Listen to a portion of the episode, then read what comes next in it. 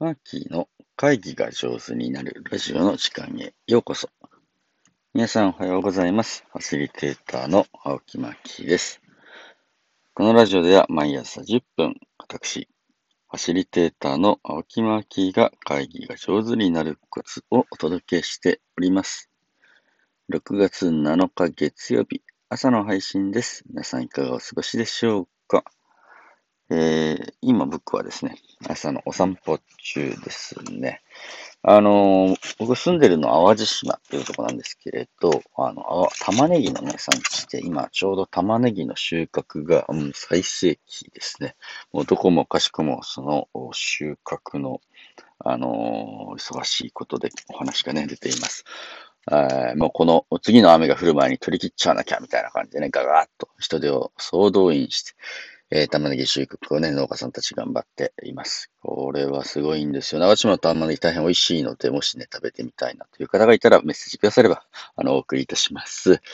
あのー、泥落としって言ってね、もうものすごい大変な、たまにの、あの、重いから、あの、すごい大変な作業でみんな出荷した泥落としって言って大宴会をするのがね、習慣としてあって。皆さんの時期にもあるんですかね？あの、あの作業の後の宴会みたいなやつね、家でやる人もいれば、合流する人もいれば、もう旅館借り切ってやる人もいれば、まあ、いろんな、あのね、お疲れさんをやるためにもみんなで、ね、頑張って、たまに出荷して。まあ、今年豊作でね、大変美味しいようなので、ぜひ皆さんにも食べてほしいなと思います。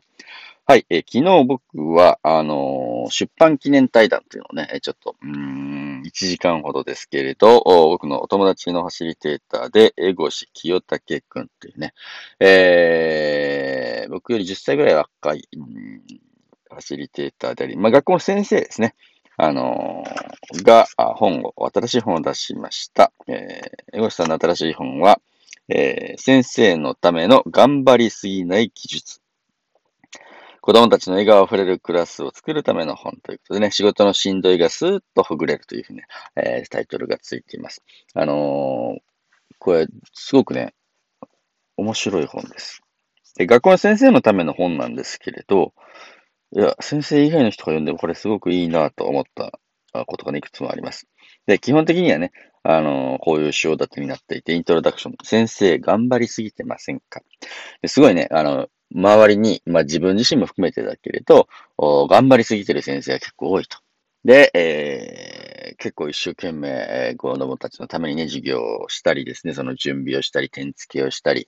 えーそういう時間、結朝ね、早くから学校行って、結構遅くまで学校に残って、頑張って、あのね、クラスを、授業を作っている先生がいて、すごく頑張っているだね。で、頑張っていて、えーとっても素敵なんだけれど、だんだん燃え尽きていって、あの、自分のことが後回しになって、えーちょっと疲れていっちゃう先生もたくさん見てきたと。なので、まあそういった先生たちのために頑張りすぎない技術というね、えーお話を書いてくれてます。で、イントロダクションがね、えー先生頑張りすぎてませんか？ということで、まずね、自分のことをね、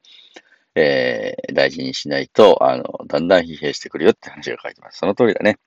で、第1章はね、先生という役割を置いてクールダウンするワークということね。まあ、あの、さすがファシリテーターですよ。先生という役割を一旦置いて、一個人として、私という人間として、うん、どんなね、ことを大切にしたいのかとか、どんな一日を過ごしたいのかっていう風な感じでね、えー、クールダウンするようなワークをいくつか書いてます。これ結構すごいんですけれど、えー先生として頑張ってきた中で得たものと失ったものを書いてみようみたいな感じでね、えー何、頑張るのいいんだけど、頑張ったことで何を得て何を失ったのかなってね、お互いをちょっとちゃんと見ていこうみたいな感じのことを書いてます。第2章は、生活の中に取り込める自分を楽にする方法。ということで、僕がよくね、取り組んでいる、あの、モーニングページっていう、えやつから始まりですね。えスマホ、スマホ立ちみたいなね。あスマホとか SNS を見ない期間をちゃんと取りましょうみたいな感じのこととか、自分へのご褒美みたいな感じの、えーこと、うん。それ以外にもね、ちょっとした贅沢をするとか、セミナーとかサロンに参加する。まあ、自分がね、やっぱり新しく元気になれる状態を作るっていう、うん、方法ね、いくつも書いてくれています。で、第3章はね、放課後の時間を30分増やす方法。これはね、あの、僕、読めてよかったなと思うんですけれど、あのーまあ、要は、あの自分、放課後の時間っていうかな、自分にとってのこう時間っていうのを確保するために効率よく学校の先生としての仕事をやんなきゃなっていう話。です。で、テストの返却とか宿題のチェックはね、子供がいるうちに授業中にちょこちょこってやっちゃうみたいな感じのこととかですね。公務文書、まあ、学校のね、えー、役割としてあるお仕事みたいなやつはどうやったら楽にできるのかみたいな感じのことですね。で日記コメントもね、短くパッとコメントすると。でも必ず書くとかね。一筆線は、あの、あらかじめね、いいフォーマットのやつを持っておいて、保護者とちゃんと繋がれるツールで一言を書いていくんだけれど、それを短く書ける方法みたいな感じでがります。これすごく、あの、僕びっくりしたんですけど、あの例えば宿題の点付けみたいなやつ、丸付けみたいなやつもすごく先生にとって負担らしいね。で宿題のね、点付け、丸付けはね、子供ら自身にやってもらうといいです、みたいなことを書いてある。自分で丸付けで、答えももう配っちゃう。で、子供は自分でどこが間違ったのを自分で認識して直して持ってくるみたいな感じのやり方をすると、先生の労力があの減るだけじゃなくてね、あ子供は、あの、もう答えまで配られちゃってるので、自分のために学べばいいんだなっていう、何点をつけられるために学ぶんじゃなくて、自分のために学ぶんだっていうね、習慣を作っていくといいとか言って、あ、これはこれで面白いなというふうにして思います。で、最終章ですね。コンクルージョンズ、これまとめで、先生という仕事でより良い社会を作っていこうという、ね、自分を貴重品のように扱ってみようって、124ページに書いてます。これね、すごく素敵だなと。自分に厳しく自分に頑張れ頑張れってしているんだけど、世界にたった一人だけしかいないのが自分ですと。どんなものにも変えられないんです。あなたがたった一つしかない貴重な品物を持っているとしたら、どんな扱いをするでしょうか大事に箱に入れてしまったり、ちょっと特別に場所に置いたりと、より優しく丁寧に扱うことでしょう。自分自身に対しても同じです。世界でたった一人のだけの大切なあなた。他の誰でもない自分自身を優しく扱うことをぜひ思い出してください。というふうにしてね、お話を締めくくっています。この後の文章もね、とても素敵ですよ。自分の一番の味方は自分自身。貴重品のように扱うことができない背景には、これまでの思い込みや欠乏感があります。そう言っても厳しくしないと成長できないという思いが出てくるときこそ、自分自身に対して優しく接してみましょう。気がつくとどこかで無理をしていたのかもしれません。自分を大切にできるのもまた自分です。自分の一番の味方は自分自身。丁寧に優しくするところから始めてみましょう。ということね。まあ、自分自身はやっぱすごく、うん、大切にね、扱うことで、まあ、同時に、うん、子供たちにも